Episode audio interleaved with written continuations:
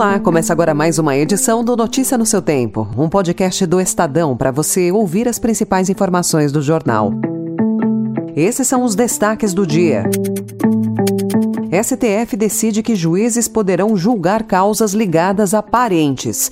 Com reforço na segurança, Equador vai às urnas sem incidentes graves. E o acidente com ônibus na Fernão Dias, que matou sete torcedores do Corinthians. Hoje é segunda-feira, 21 de agosto de 2023. Estadão apresenta Notícia no seu tempo.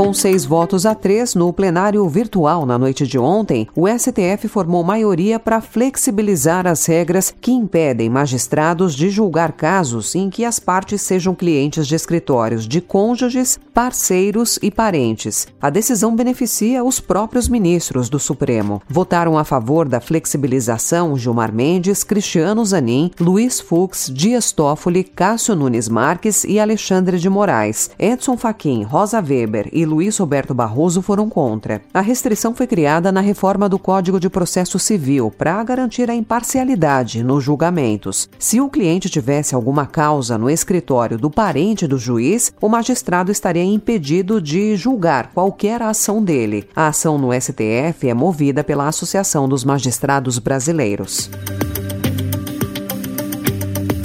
O economista Bruno Brandão, diretor executivo da Transparência Internacional Brasil, classificou como lamentável a decisão do STF. Na avaliação do especialista, a regra de impedimento contribuía para aprimorar a integridade da justiça.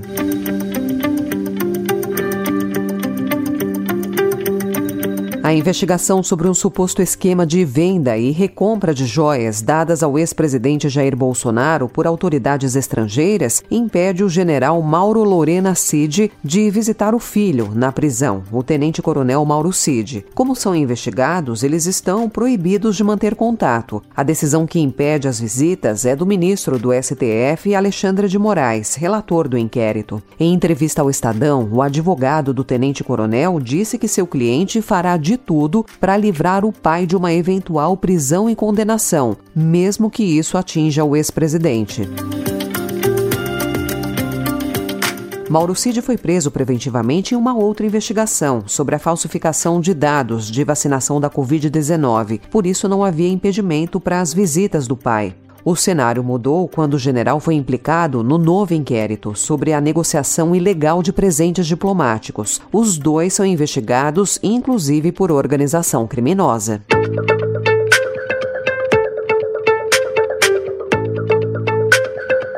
Em economia, o Estadão informa hoje que, apesar de os lucros das empresas de capital aberto terem crescido no segundo trimestre de 2023, as receitas caíram. Levantamento da plataforma de investimentos TradeMap, com 295 corporações não financeiras negociadas na B3, mostra que o faturamento desse conjunto de empresas caiu 1,6% entre abril e junho, comparado a 2022. A receita caiu de 734 para 722 bilhões de reais por uma série de fatores, como o recuo dos preços das commodities e inverno menos rigoroso.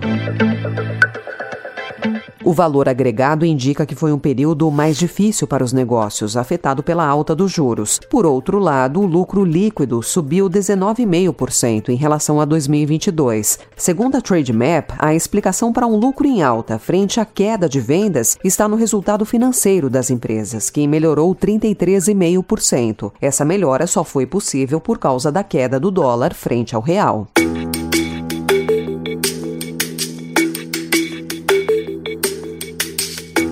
A eleição presidencial do Equador registrou ontem uma participação recorde de eleitores, apesar do temor ante a violência que dominou a disputa eleitoral. Ao todo, 82,26% dos mais de 13 milhões de equatorianos aptos a votar foram às urnas ontem, segundo o Conselho Nacional Eleitoral. Os eleitores votaram para escolher quem vai assumir o mandato presidencial de Guilherme Lasso e os novos representantes da Assembleia Nacional, após esta ser dissolvida pelo pelo presidente em maio. A disputa foi marcada por uma profunda crise institucional e de segurança, que atingiu seu ponto mais crítico com o assassinato a tiros do candidato Fernando Vilavêncio no dia 9.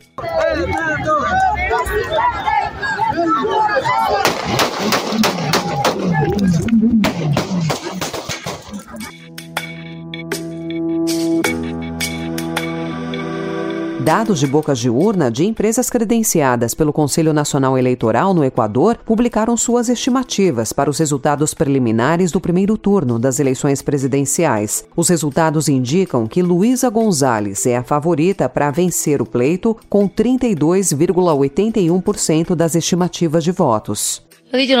Vida. Nos jugamos nuestros derechos a vivir en un país que crezca, en un país que mire a todos los ciudadanos, a un país que nos garantice la seguridad, la paz, la tranquilidad, pero también el empleo, la salud, la educación, la dignidad de todo un pueblo. A autoridade eleitoral tem até o dia 23 de setembro para fornecer os resultados definitivos de uma eleição marcada por um esquema de segurança sem precedentes para os candidatos que votaram usando coletes à prova de balas e capacetes em meio a um estado de exceção. Notícia no seu tempo.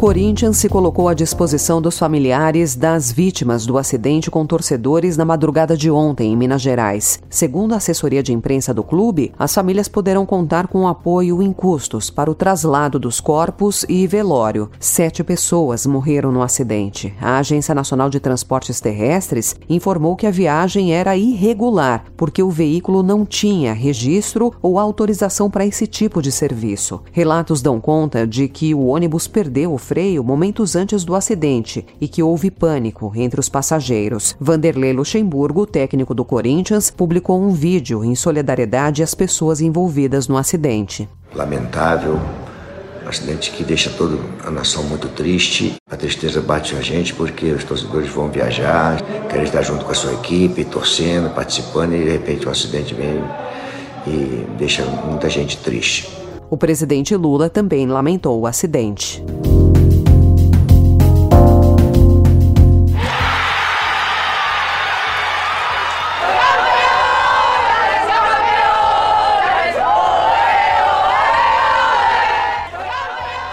A Espanha derrotou a Inglaterra por 1 a 0 e conquistou pela primeira vez a Copa do Mundo Feminina. Os olhos se voltam agora para o Mundial de 2027. O Brasil está entre os candidatos a ser sede da próxima edição do torneio.